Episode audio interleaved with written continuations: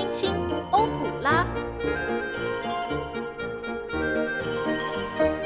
，Concerto and Sonata。欢迎各位朋友来品尝，古典只是一块小蛋糕。欢迎各位朋友来品尝古典小蛋糕。大家好，我是凯恩，我是莱恩。上周六是台湾的大事，对不对？大家是不是都有返乡投票啊？大日子，不知道大家是不是那种就是好几年没有回家，然后希望是啦。大家就是可以把选举看得重要一点，因为毕竟蛮多人也是会可能从国外飞回台湾投票嘛。这种北部、南部、东部、西部，稍微劳车动众下，应该是还好吧。各种漂流在外的人就这样子飞回家喽。啊，大家应该要回家吧？不要跟我一样啦。莱恩，你怎么样了？没有了，我也回去投啦。我是说，我一整个学期都没有回家。哇哦！我是想念高雄的空气，虽然说空污有点严重，但没关系，我还是想念家乡的味道，好吗？说真的，能够一整个学期不回家的人还蛮厉害的。这也不是我想要的。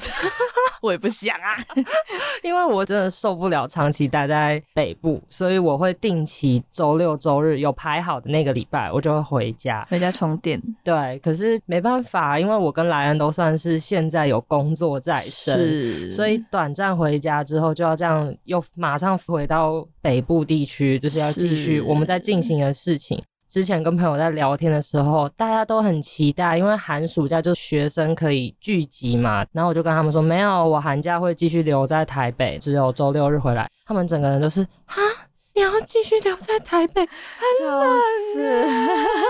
我就说，我也没有办法，我们有毕业制作，然后加上我本身还有在外面的电台做节目，所以也必须要持续进行。那我想，莱恩这边也是有蛮重要的事情要继续处理。对啊，毕制之外，我还要打工哎，我总不能跟老板说那个不好意思，我上个礼拜不想在台北，让我回家好不好？我总不能这样讲吧？这个理由，呃，拜托，我直接被开除吧？别闹了，我也是头很痛哎，我想回家，但。我好穷啊，我需要赚钱，所以我们勤劳的莱恩，就算投完票，也是要赶快回来台北，持续进行着。该要做的事情，我也是不敢回高雄过日子，过得太爽啦，怕就直接瘫痪在那里了嘛。对，我们闲聊这么久，就要回一下我们今天要讲的主题。好的，上周讲到歌剧系列的内容，那今天就是要让听众们知道一下，到底那布果国王他的结局是如何呢？你听起来是在吃瓜，我们这个氛围好像不是这个样子吧？你应该要转换。一下吗？对，因为这是一出历史剧嘛，要让听众朋友们感受那种气场，你知道的，莱恩，我不知道哦。好，谢谢。OK，没有问题。好了，那上个礼拜的故事是不是国王似乎王位有点岌岌可危嘛？不是有那个轰隆隆隆隆隆的雷声，还有大女儿阿碧凯拉好像也想要跟他争夺王位。然后另外呢，也有那个可怜被摧毁圣殿的犹太人啊，他们应该还是巴比伦人的奴隶吧？啊，是啊。老实说，我觉得阿碧凯拉不愧是那布国国王生的啦，这个气场跟他有得拼哦。不过到现在呢，一场腥风血雨的处境啊就要来了。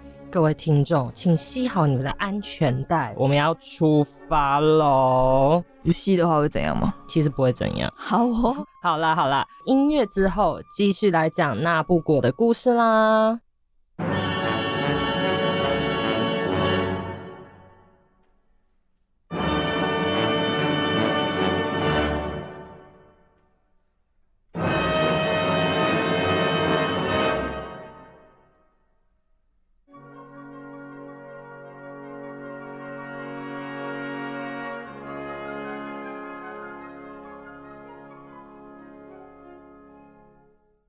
场景来到赫赫有名的巴比伦空中花园，而现在高坐在宝座上的是伟大的臣拜见那布果陛下。来人呐，豁出去，将莱恩斩了！我要怎样？为什么要斩我？莱恩，你搞错了啦！现在在宝座上的早就不是纳布果了，是刚继承王位的阿碧凯拉。嗯，那拜见阿碧凯拉陛下啊，这个转的也是蛮快的，还好还好，免于一死啊。登上王位的阿碧凯拉决定要听从巴比伦祭司的建议，将所有信仰希伯来教的犹太人。还有为爱改变信仰的菲尼娜，全部杀光光，一个都不留。哈，全部太突然了吧？啊，那我们那个原本的国王纳布国他是去哪了？来了来了，狼狈不堪的纳布国现身。这时候他才发现阿碧凯拉成为女王，吓到哑口无言。阿碧凯拉甚至进一步威胁他，在即将执行的死刑，也就是杀光犹太人的这个决策文件上面签名。哦，等一下，我们今天一开场就要这么刺激，是不是？而且如果是这样子的话，所以阿比凯拉他名义上还不是国王吗？感觉他是。找到机会先拿了王冠再说啊！但是还是要叫人家签字这样。那么除了死刑之外啊，我们上周好像有讲到一个惊人的真相，对不对？就在这个时刻也摊开在所有人面前要说了。哦，你是指那个阿碧凯拉是纳布果私生女这件事情要公告天下吗？莱恩很有 sense，没错。这个事实摆在眼前，此刻也让所有的听众朋友们知道了。虽然这是一个不可以改变的历史性的事实啊，可是阿碧凯拉也不是省油的灯呐，他直接就把关键性的证据拿出来，在纳布果面前咔嚓。等一下，是用什么东西咔嚓？那时候应该没有剪刀吧？对，没有剪刀。我要讲的是，阿碧凯拉就在纳布果的面前。把这个证据撕掉，好，然后也要顺便把纳布国本人咔嚓吗？哎，还不至于到那个程度。不过呢，直接把纳布国打入地牢关起来，接着这位女王就要继续去执行杀死犹太人的任务。虽然说她是私生女啦，但她也是对她的爸爸有点太狠了吧？确实哦，这个心狠手辣的部分，嗯，不愧是妇女啊，是不是？对。现在我们就把焦点放在被抓到巴比伦的犹太奴隶身上吧。这群可怜的犹太人，他们成了巴比伦国的劳动力来源，每天辛苦的工作啊。犹太人真的是。可能是因为常年被迫害的关系啦，他们真的很常会被俘虏啊，或是作为一个奴隶的角色出现在各个故事里面。而且之前还有一个，我觉得大家应该比较耳熟能详的故事，是关于圣经里面的出埃及记。他们也是在埃及人的管制之下，帮他们建造金字塔或者是什么的。虽然这群犹太人他们现在的场景在巴比伦这个地方。可是，身为巴比伦之囚的心情呢，感觉就跟他们的祖先生在埃及时一样，期盼有一天可以早一点回家。所以他们从来不停止向上帝祷告，唱着这首希伯来奴隶大合唱：Va pensiero sull'ali dorate，去吧，乘着金色的翅膀。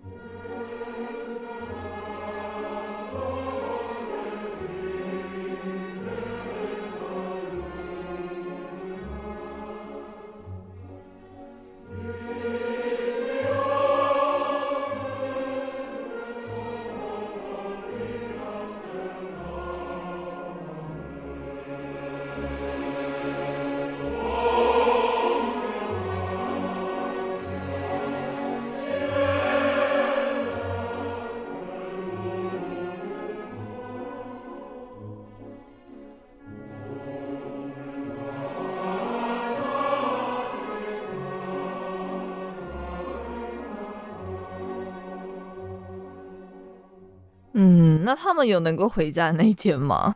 嗯，这就要继续听故事听下去喽。这时，祭司萨加利亚听到各位的呼求，跑出来鼓舞所有的希伯来人，将预言告诉他们说：很快的，我们就可以恢复自由，就能回家了。好，那我们这位祭司，请问是又通灵到了什么东西？他说啊，他深深的相信上帝有给他启示，于是也唱了这首歌：Del futuro del buio。This channel 在未来的黑暗中清楚看到。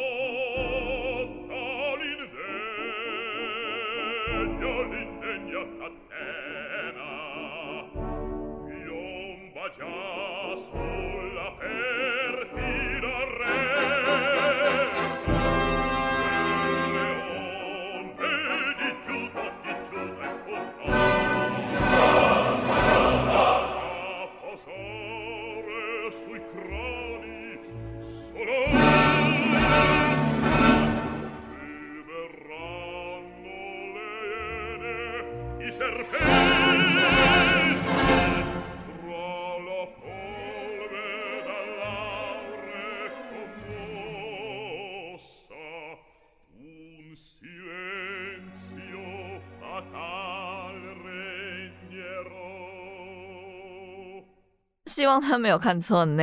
那消失的那布果是去哪了？我们其实讲了这么多啊，然后那布果不是主角吗？他一直在消失，诶，因为他现在被关到地牢里去了。哦，对对对对对。那布果的人生在短短的这一阵子啊，从原本的君王一路跌落到谷底，成为阶下囚。只能说，希望这些都只是一场梦。这时刚好，他也从睡梦中醒来，立刻发觉身边好像传来了一阵喧闹的声音，然后因为觉得太吵了，所以他就睡回去。哎，他也是没有那么 没有警觉性啊，那是我。为什么他没有办法好好睡觉呢？因为纳布果发现菲尼娜正被人们押往刑场啊，那他应该是跳起来吧。虽然他想要跳起来，马上冲上前去阻止别人，可是他也发现自己根本什么事都不能做。这时候的他走投无路，跪倒在地，带着忏悔的心向希伯来的神，也就是上帝祈祷，唱出这首 D.O.D. Guda，犹太的神呐。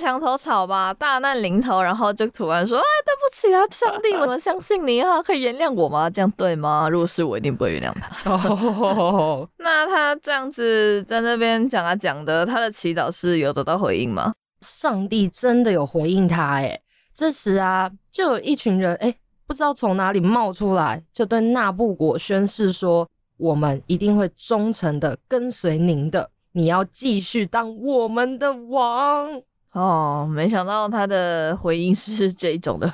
不过死刑仍然在进行着，一大批的犹太人，包括菲尼娜，都被送往刑台。救命啊！死好多人啦！就在这个千钧一发之际，不知道为什么，哦，纳布果率领了一群军兵，挥舞着染血的剑登场。他马上下令两件事情：停止死刑，将巴比伦的神像通通丢掉。最后还大声宣布，让所有的希伯来人回到属于他们的家园，重建圣殿。这转折实在是有点来的太快了。哇，那布果突然就良心发现了，是不是？对啊，而且他重整军队的速度真的是很快。对啊，只能说宝贝女儿的生命岌岌可危，做爸爸的果然用迅雷不及掩耳的速度当了拯救者啊！好了，那就私生女的命不是命就对了，可以这么说吧。最终呢，阿碧凯拉看到大势已去，也就服毒自杀。那么，菲尼娜跟以实玛利的恋情也迎来了曙光，众人开心的赞美上帝，歌颂敬畏耶和华之外，也为那布果国王欢呼。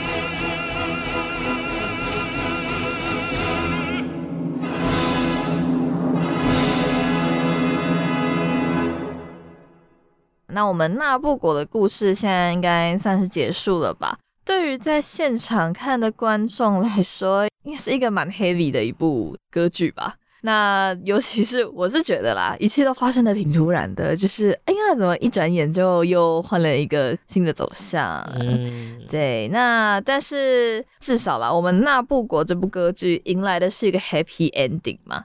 那威尔蒂的人生应该也是，我记得根据我们上个礼拜说的，应该威尔蒂也是跟着这个歌剧一样，就是发表之后平步青云、开运、happy ending 这种 style。耶，没错。说到开运呢，我希望呢，今年我的人生也开运啦。好哦。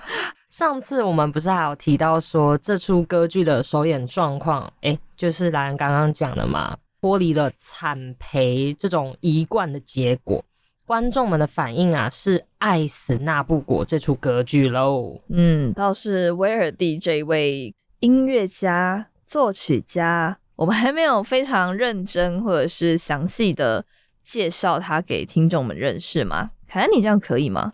当然不行啊，所以我现在就要来好好的介绍一下 Giuseppe Verdi 威尔第。这位大师一八一三年就出生在意大利的布塞托市里面的一个农村。威尔第他不是什么王公贵族或者是音乐世家，他的家庭其实只是经营了一个小的旅店跟杂货店。在那个时候，其实他们一家的生活也没有富裕到哪里去。哦，那听起来他家里的人对音乐应该也是没有什么涉猎，嗯，而且也不是那种你知道富有人家可以这边玩玩音乐啊，那边碰碰钢琴。那威威尔蒂的音乐启蒙是从哪里来的呀？看似很遥远，但是又很相近，因为呢，威尔蒂家。有一位老提琴师，经常到他们的旅店来演奏，那就很像是我们在饭店看到的那一些乐师啊，主要是娱乐客人，街头艺人，有点类似。那么小威尔蒂就是这位提琴师的忠实观众，老提琴师每一次的演奏，威尔蒂就会坐在旁边听，所以呢，老提琴师理所当然的就成为了小威尔蒂的音乐启蒙者。也是他成为了第一位鼓励威尔蒂学习音乐的人哦。之后啊，小威尔蒂在这种每天都能够沉浸在提琴的乐声的环境当中，自然而然的也兴起了对于音乐的热情。最明显的就是有一次他在教堂进行宗教仪式的时候，居然就这样子沉浸在自己的音乐小剧场里面，就在仪式上面吐槽了啊，还遭到了神父的责骂。不过这件事情也让威尔蒂发觉到，原来我这么喜欢音乐啊！之后也请求父亲让自己可以继续学习音乐。简单来说，就是受人启发，然后又因为一些事件有一些意外，威尔蒂就得出了自己应该要学习音乐的结论嘛。好有逻辑的推论，谢谢。是的，那么威尔蒂的音乐学习生涯就此一路展开。他不止很勤学哦。还受到不少伯乐的青睐，即便他出身贫穷，可是他不需要为了学习这条路的学费而苦恼万分啊！你是不是有要说好羡慕？是 啊，可能那这样子。威尔蒂的求学路应该是走的挺顺利的吧？以你现在这样来说的话，那你上个礼拜其实有小小说到他面对的那个挫折，是不是应该要详细讲一下这个挫折可能发生在什么时候之类的？这样比较符合人性化嘛？对，不能让他过得太顺 遂，不然我们这些人要怎么办？怎么活？好，我们就来好好说明一下，是在威尔蒂结婚之后前往米兰发展的这一个过程。首先呢，威尔蒂跟他的妻子搬到米兰之后，发现他们住的地方品质非常差。再来，当时的意大利是受到很多外国的势力干扰，政治上面动荡不安，还有歌剧界的前辈们，像是什么罗西尼呀、贝里尼这一些人，他们的事业发展都已经告一个段落，等于是。后继无人 的状态。我以为你要说前面那些大师都讲冷才尽了 啊，没有啦，大家都是嗯创作到最后一刻，太棒了，没有罗西尼才没有嘞，他才没有嘞，对他才没有啊。那意大利歌剧界不就是在等待威尔第这位明亮的一颗星出现吗？他还不快点出现吗？威尔第在成为 super star 之前，等待他的是。家人的离去，还有上一件作品的惨败。好了，那原来就是基本上一定要有一个作品会惨败就对了，只是不是我们今天介绍的这一部这样子。好，那家庭跟事业都现在算是遭逢不幸。嗯，那那部国上演之后，好险啦，至少他成功了，对不对？不是一路惨败下去。但你刚刚讲到意大利的状况，可能政治动荡不安。是不是应该要详细的说一下那个到底是什么样的情形？凯恩，你之前也有说到威尔蒂是意大利的国民音乐家嘛？诶，不错哦。主要是威尔蒂年幼，他生长的地方是在刚刚有说的布塞托市嘛？那其实这里曾经是法国还有奥国的领地。那么他自己从小生活在这种被外国统治的环境，就成为了影响他创作风格的关键。嗯，那基本上应该就是政权不稳定，所以就会引发些自己民族认知吗？或者可能想要证明自己生长的地方是个什么样子，所以就从他的音乐里面散发出一些民族情感。莱恩的推论正确哦，威尔第的歌剧作品啊，反映了时代的现况。那么从剧情还有歌词之中，都能够感受到浓厚的凝聚力，这点就抓住了所有意大利人的心，让他们找到了归属，也激发了所有的人的爱国心。威尔第的作品一直都有上述的特色。听起来其实跟我们上一个介绍的作曲家 Sibelius 有一点点像。那大家音乐的力量是很厉害的，不要给我忽视音乐，各位亚洲的家长。没有，不是，对不起，我开玩笑的。那威尔第他在音乐的部分，因为你之前有说他是一个很擅长表达音乐情感的作曲家嘛？除了这个之外，他有没有什么比较具体的表现嘞？没错，威尔第很擅长编写气势宏伟、浩大的声响，而且刚刚我们在说故事的过程当中，不是有很多哎，怎么一下子又转换到这个处境？怎么角色一下子就冲出来的？类似这样很戏剧性的效果，刚好让威尔第的强项得以发挥。那么还有一个部分是关于合唱，这个部分呢，在歌剧中起到了加强戏剧性的效果。所以民众在聆听的时候啊，哇，那个合唱团的音响一出来，搭配管弦乐，心中都被鼓动，激昂不已啊！确实，合唱跟独唱比起来啊，应该更能够直击心灵。应该说，合唱会比较震撼啦，毕竟它就是一个很浩大的东西嘛。我觉得，就用器乐曲来比喻的话。我自己觉得啦，合奏也确实比起独奏来说，你想要有那种很磅礴的气势，独奏要办到这件事情是真的是挺困难的。应该说也是有，但就是跟合奏比起来，我觉得会少那么一点点特别的味道。毕竟团结力量大嘛，你说是不是？一加一要大于二哦，大家不要一加一小于二，OK？那就哭哭了，哎呀，那就是可以再见。那么关于国民音乐家的部分，就要讲到另外一个重点呐。戴恩威尔定的名字还藏有密码，什么？所以他是威尔第密码？哎，我们来解密一下哦。这个呢，在一八五九年他的歌剧《假面舞会》演出之后啊，台下就有观众喊出 “Viva Verdi” 这句话，可是有双重含义。照字面来看是威尔第万岁万岁，但是 Verdi 他的名字 V E R D I 可以将 Viva Vittorio Emanuele Le d'Italia 这句话变成缩写。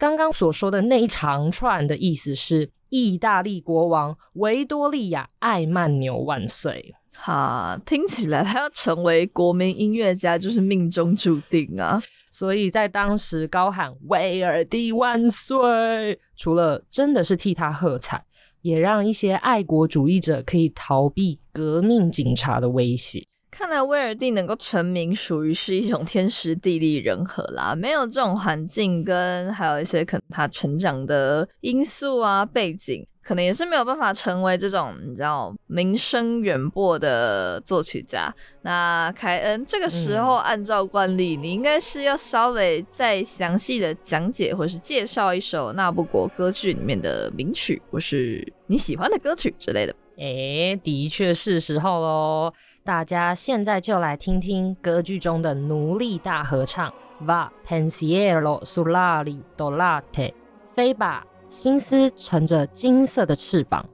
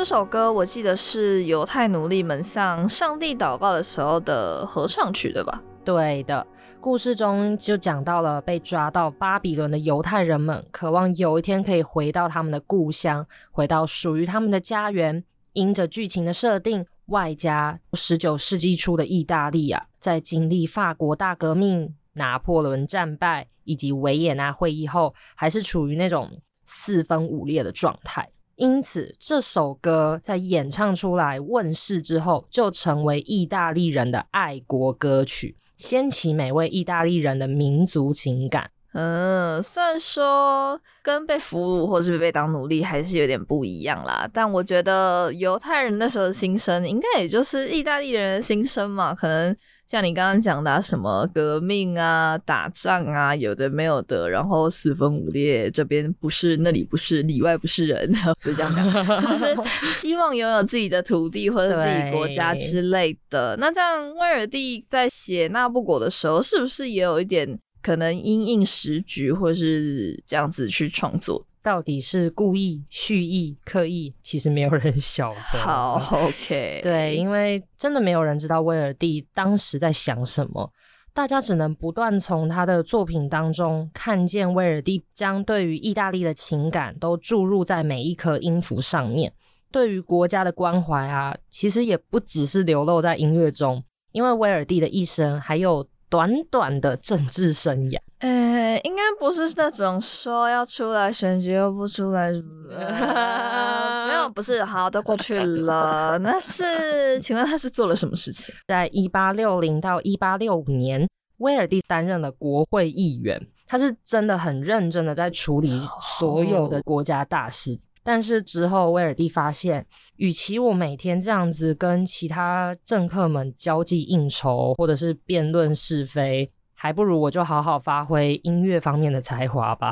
啊，确实，他要在那边跟那些政客玩闹，他还不如就关在自己的小世界里面写写他的歌剧，还会比较适合他一点。不知道听众们听到这啊，会不会觉得威尔第的作品都只是这种你宣扬民族情感的歌剧啊？好沉重哦。所以我在这边啊，要做一个澄清：威尔第的三大经典歌剧《弄臣》。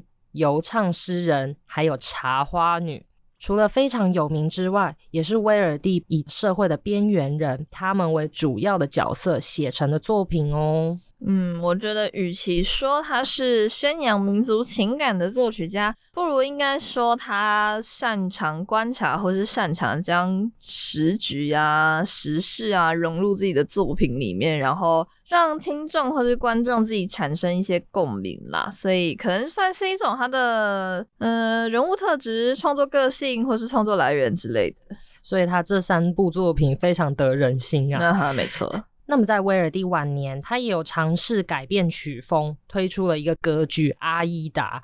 另外也有创作像是宗教音乐《安魂弥撒曲》。嗯，《安魂曲》我之前那个找莫扎特，就是我在整理那些资料的时候啊，也是会一直挑威尔第的《安魂曲》出来给我，说好好等一下，等一下，不是这一个，可以了，我要找莫扎特的，不要再挑其他东西给我了，好不好？感觉 这出作品也是蛮厉害的。对，大家可以去查查看。但我们今天主角不是这个。好，但威尔第听起来是一个。多方发展的作曲家啦。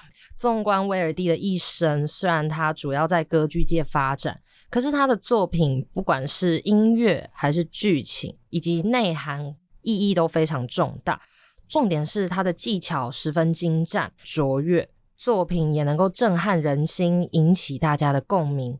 所以呢，威尔第在十九世纪的意大利音乐界可是所向披靡的。嗯，相信他这些作品也是让意大利歌剧水准到了一个巅峰啦，就提升了歌剧的内涵跟层次，不是跟以前一样，就是一些情情爱爱呀，还有一些嗯之类之类的这样子。对啊，毕竟他创作的内容很丰富之外。题材也很多元嘛。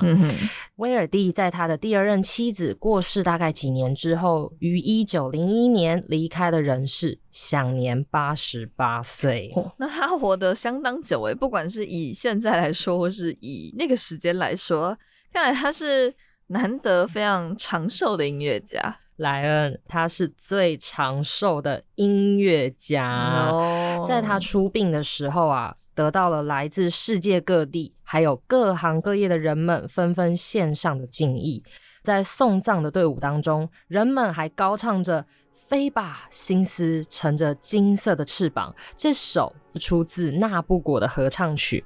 对他表达深刻、真诚的哀悼跟思念啊！由此可见，威尔第就是一个不管是意大利，应该世界各地都非常喜欢他，也非常受人爱戴跟敬重的一位音乐家。我们的世界能够有威尔第这样的人，是我们的福气。对，而且都大饱耳福啊，真是太幸运了。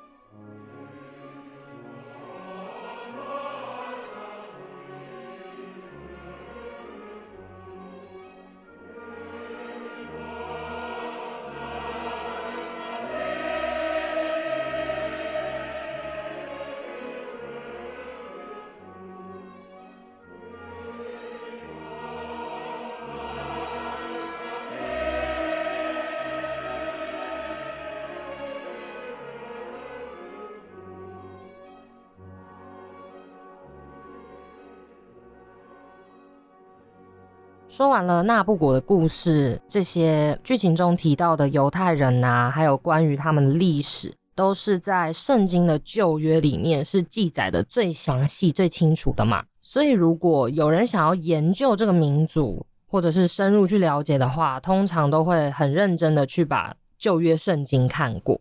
读完旧约创世纪之后，接下去就是出埃及记嘛。但是很多人呢，走不出埃及。之前国中的时候，在教会里面有参加青少期，当时带我们的哥哥姐姐们啊，相信他们一定想破了头，就是要怎么样用比较新奇有趣的方式来让我们这些弟弟妹妹可以了解关于出埃及记，就是摩西是怎么带领以色列人出埃及的，所以他们就自己做了一款桌游，然后带我们全部的人玩，这么用心还要自己做桌游，真的？那是怎么要怎么玩呢？就像大富翁一样。你就筛骰子，然后大富翁它不是一格一格走吗？嗯，所以就是每一格都会有不同的活动，那就包含了团康游戏啊，还可以吃东西，就是你走到那一格，你就可以吃东西，好爽哟！对，然后还有像唱诗歌、背经文，都在那个桌游里面都会有。哦，我之前小时候待的教会，因为我们教会是美国牧师跟美国师母，然后。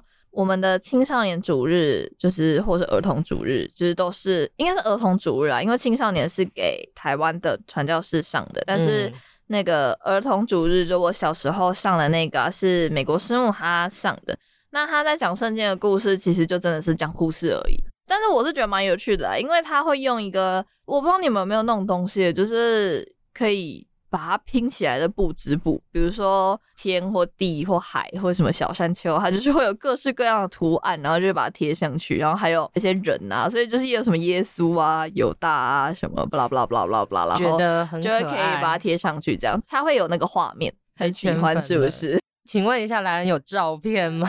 我怎么会有？是我 小时候的东西，我要怎么拍照啊？我寄忆给你好不好？那个 心电感应，厨师盆给你好不好？听起来就是各位哥哥姐姐或者是牧师们，真的是让我们想要好好的了解历史了，所以就带出了很多，不管是我这边讲游戏呀，或者是莱恩刚刚有提到这些有趣的小东西，那么希望说那部国歌剧。分享出来，可以让听众们去了解一下，说，哎，其实音乐里面也有关于历史的元素。嗯，真的，我觉得通很多事情上面也是啊，因为高中那些老师在上历史的时候，也不是会想破头，然后让他尽量的有趣一点嘛。所以你看，各位小朋友，你们怎么不好好读书，想破头的都是老师呢？当然，我觉得现在电影也是一个蛮好的方式，就是哎，搞不好看了电影之后，有的老师就会说，那个电影里面的哪一个部分是杜撰出来的之类的，就会我们就会想要去查一下，说嗯，到底真实的是什么样子？嗯，但我觉得那个你们之前这种改成桌游的方式，真的还蛮新鲜的，因为桌游从以前到现在，好了，我觉得应该算是我们长大的过程，它就有一种慢慢越来越流行的感觉。确实。而且我觉得这一个出埃及记的桌游，在我的回忆里面是一个很酷的体验。然后我们这一群青少年到现在已经变成了成年人，从小朋友呢进化成中朋友。嗯，哦，你是中朋友是大朋友了吧？我不想把我自己讲的那么苍老。好，第一批玩过的人呐，之后还有带现在的青少期的弟弟妹妹们再玩一次出埃及记，然后就变成了二点零的版本。好，那请问二点零有什么？二点零就是有加了一些电脑制作游戏，哦，原来是更新科技的部分，我以为是更新就是故事里面有其他特别的东西，就是可能吃的东西不太一样。OK，以前吃乖乖，现在要吃白色恋人 哦，白色恋人也是小时候在吃的，现在也没什么在吃白色恋人。这些东西，因为完了之后，我就会想要多去了解一下犹太人这个方面的历史故事。对，我就顾着玩而已，玩的开心就好。哎，玩的开心就好。桌游嘛，这么认真干什么呢？但是学习这种东西，如果可以从玩开始的话，也是很棒嘛，对不对？没有错。就像你听歌剧从我们开始也是很棒嘛，还硬要这样子接。对，好啦，那么歌剧《那不果》的内容就在今天画下句点喽。这两集的音乐是选自一九八三年，是由 Giuseppe Sinopoli 朱塞佩西诺波里指挥，柏林德国歌剧院管弦乐团演奏的专辑《那布果国王》，是由知名的二十世纪三大男高音之一的 Placido Domingo 演唱的哦。欢迎大家找来聆听欣赏。那么这个时刻就要来问问莱恩。下一次你要带来什么内容呢？下一次要跟大家介绍的这位作曲家，或者说我想要介绍的这个哦，这次不是小提琴协奏曲了，我们连续两个礼拜介绍小提琴协奏曲，下一次介绍的是室内乐哟。但是呢，我觉得大家可能对一般比较只要不熟悉古典音乐的听众来说，对这个俄国作曲家可能会有一点点的小陌生，而且。我不能保证大家一定会觉得他的音乐是非常悦耳的，但我可以保证我很喜欢，希望大家也可以喜欢哦。总之，来人讲的，我们都会买单啦，希望啦，大家 听众朋友们，请记得继续锁定我们的节目，欢迎大家 follow 古典小蛋糕官方 IG 账号 A 点 Peace 底线 Classic，或者是直接搜寻古典小蛋糕。就可以持续关注节目以及活动的资讯，欢迎各位朋友来品尝古典小蛋糕，拜拜拜拜。